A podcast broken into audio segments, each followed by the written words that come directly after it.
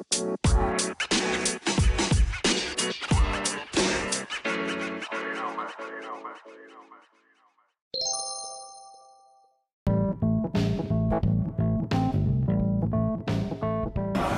gente, aqui é Ibson do Pipoca Ágil e no episódio de hoje nós temos um convidado assim que já é figurinha marcada aqui do Pipoca Ágil, Ramon Barbosa, já é o coach da Lumes.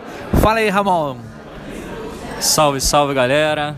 É um prazer estar com todos vocês aqui novamente, podendo colaborar um pouco com a nossa comunidade, trocando um pouco de ideia. Né? Hoje a gente vai falar sobre liderança.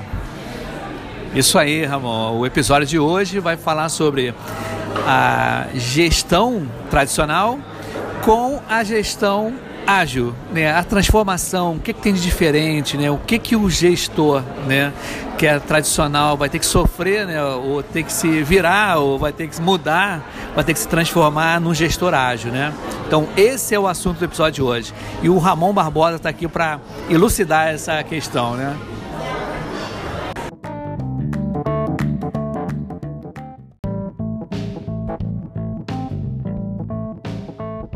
Então, Wilson, vamos nessa. Acho que esse é um tema bastante longo. Provavelmente demanda alguns episódios para falar dele, mas vamos tentar realizar aqui com um poder de síntese, né? Que é o seguinte, é importante a gente entender dois, duas, questões, duas questões fundamentais, a gerência e a liderança. Nem todo gerente é um líder e nem todo líder é um gerente. Então é importante a gente pensar, olhando para o nosso cenário hoje, é, pelo menos na minha própria experiência, ao longo da minha carreira, eu vi que eu tive muitos gerentes, mas eu tive pouquíssimos líderes. Talvez conto, conto nos dedos de uma mão e ainda sobre bastante dedo.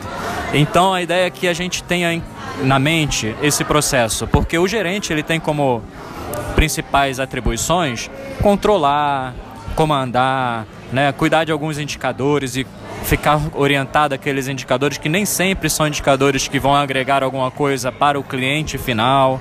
Né? Às vezes o gerente fica muito focado na questão dos custos, dos orçamentos, e, as, e às vezes esquecem de, uma, esquecem de uma habilidade que eles precisam ter, que é a habilidade de liderança. Isso é tão verdade que a maior parte das demissões nas empresas acontecem por causa dos gerentes, não é por causa da empresa. Muitas pessoas pedem demissão dos gerentes. O contrário, quando, a gente, quando o gerente é um bom líder, e, por mais que a empresa seja complicada, as pessoas não pedem demissão, porque gostam de trabalhar com aquele líder. E essa é uma questão interessante, porque eu sempre me pergunto, mas o que, que há de diferente entre um e outro? Né? E aí a gente começa a pensar o seguinte: se a gente pensar num processo de transformação ágil, a gente começa a mudar a visão do lucro para uma visão de propósito. Né? Essa visão de propósito é uma visão que ela tem que ser mantida pelo líder, né? Seja ele um líder de alto alto escalão, um líder de um líder executivo ou um líder de gestão média. E, esse, e essa visão ela precisa ser nutrida.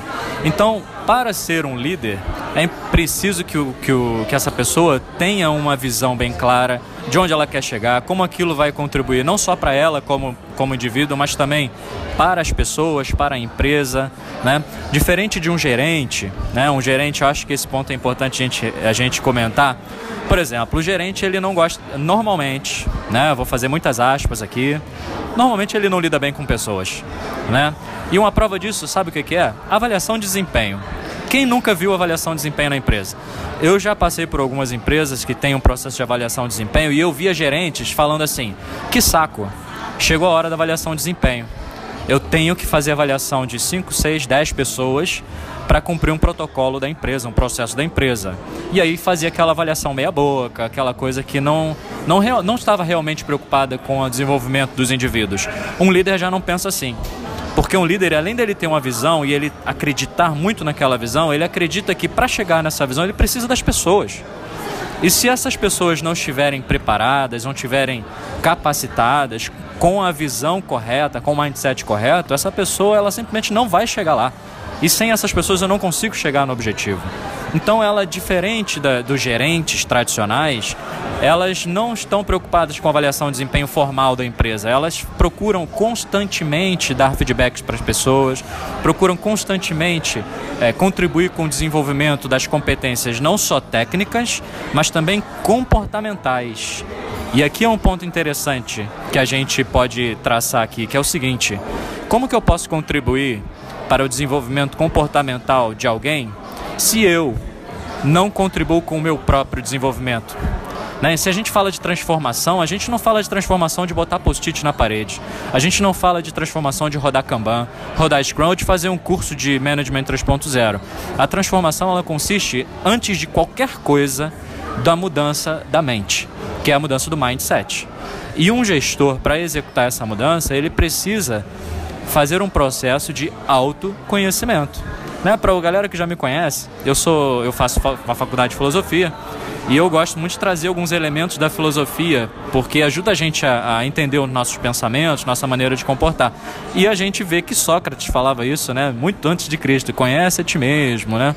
Porque é nesse processo de autoconhecimento que o gerente vai poder observar quais são as suas dificuldades, mas tem que ser honesto com ele, né? Não pode falar para agradar A ou B. É um processo íntimo, é um processo que ele tem que anotar, é um processo de coaching que ele faz com ele mesmo quais são os pontos que ele precisa desenvolver, o que, que ele não é bom. Ele tem que ser honesto com relação a isso e criar plano de ação para que esse, esses comportamentos eles mudem, mas eles mudam na medida que no, as novas ideias, né, e as ideias que nós estamos propondo aqui são as ideias da gestão colaborativa, as ideias da agilidade, da adaptabilidade, do foco nas pessoas, né, de entender que não num processo de transformação ágil, a gente está fazendo uma mudança de hierarquia para um sistema de rede, um sistema colaborativo. Nesse modelo colaborativo, comando centralizado não funciona.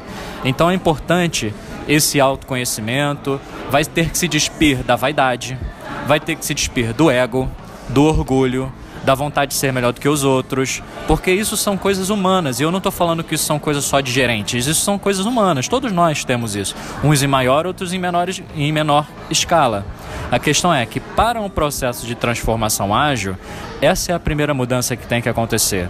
E é a partir daí você começa a desenvolver habilidades para se tornar um bom líder.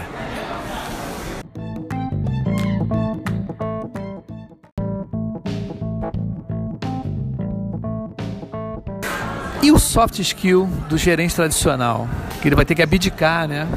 De uma porção de coisas, como você até falou mesmo, do orgulho, da vaidade, né? Que ele era o gerente, né? Ele era o comando, o comando ali.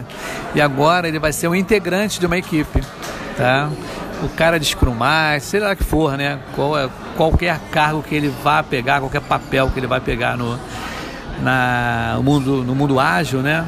Ele vai ter que despir né, daquele manto que tem de gerência, de controle, né? E agora vai ser par, é, compartilhar com a galera.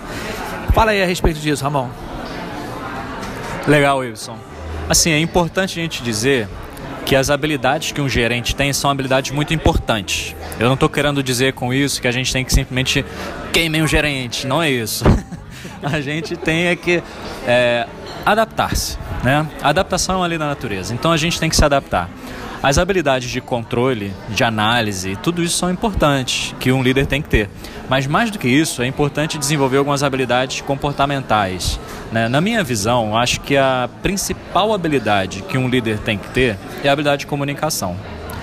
A gente fala de comunicação há muito tempo, vejo muitas pessoas falando, já fiz vários treinamentos a respeito disso. Isso é um assunto que eu, até na faculdade de filosofia lá, que a gente comentou ainda há pouco, é um assunto que eu estudo. Né? É, a questão da comunicação, ela transcende as palavras. Né? Ela vai muito além do que está escrito ou do que é simplesmente falado. A comunicação, ela vai da intenção. Né? A intenção que eu tenho em dizer alguma coisa e a segurança que eu tenho de fazer você entender a intenção e concordar ou não comigo. E se não concordar, a gente abrir uma, uma dialética aqui para que a gente consiga é, chegar num ponto comum. Então, assim, é importante a comunicação porque o líder ele vai lidar com diversos perfis, ele vai lidar com pessoas que pensam de um jeito mais analítico, por exemplo, ele vai lidar com pessoas que pensam num formato totalmente diferente do analítico, um, um, um perfil mais interpessoal, mais relacional, mais extrovertido. Então, para cada tipo de perfil, eu preciso ter uma estratégia de comunicação adequada, porque a comunicação não é só eu falar ou escrever alguma coisa, é eu garantir que a outra parte está entendendo. E se eu estou num processo de transformação, onde eu tenho um propósito dentro da minha empresa de transformar, de atingir qualidade para os nossos clientes, satisfação, melhorar a experiência, não só dos nossos clientes externos, mas como os internos também, é importante que eu saiba levar essa mensagem para o entendimento de todas as pessoas que estão comigo. Porque se a pessoa não entende, ela não vai acompanhar você no processo de transformação. Obviamente, comunicação é um assunto muito extenso. A palavra, escrita ou falada, ela não encerra a comunicação, né?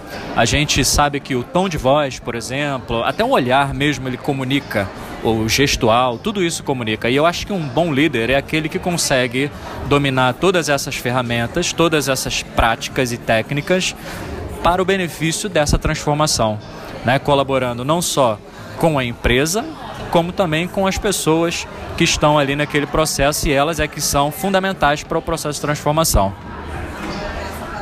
Bom, gente, que legal o Ramon falando sobre esse assunto, né? Bacana beça.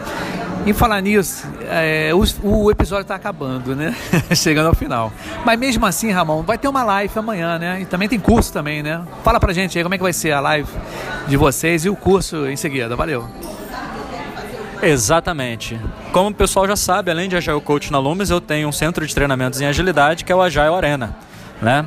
E amanhã a gente vai receber o nosso grande amigo Luiz Coelho falando sobre ideação, da ideação ao Product Backlog. A live vai acontecer amanhã. Para quem não se inscreveu ainda, pode entrar no nosso Instagram, arroba Arena. No, na bio você tem o link para inscrição. Seja é nosso convidado. E, na próxima, e depois do carnaval, depois da folia, dia 2 e 3 de março, nós vamos ter uma turma de Scrum. É uma oficina com teoria e prática com o meu sócio, meu grande amigo César Seba. E na sequência, dia 9 e 10, a gente vai falar sobre Product Backlog Building, como construir um backlog efetivo. Então, se você é de agilidade, está querendo se aperfeiçoar, vem com a gente. Entra lá no nosso site para obter mais informações, ajaarena.com.br. Pô, Ramon, muito legal mesmo. Quero agradecer a sua presença mais uma vez, tá? Mais um episódio junto aqui com o Ramon. E seus agradecimentos aí, Ramon, para fechar aí. Eu só, antes de mais nada, quero agradecer a você, cara. Acho que você é um, um líder na nossa comunidade ágil, né? Você tem, você tem um propósito e você consegue fazer pessoas é, se reunirem em torno desse propósito pela verdade que você faz as coisas. Então, obrigado a você, antes de qualquer coisa. E obrigado às pessoas, né? Que ouvem os, os, podcasts, que compartilham. Eu fico muito feliz toda vez que alguém vem falar comigo e fala que ouviu um episódio do Pipoca Ágil. Então, obrigado a todos os ouvintes também. Um grande abraço para todos vocês.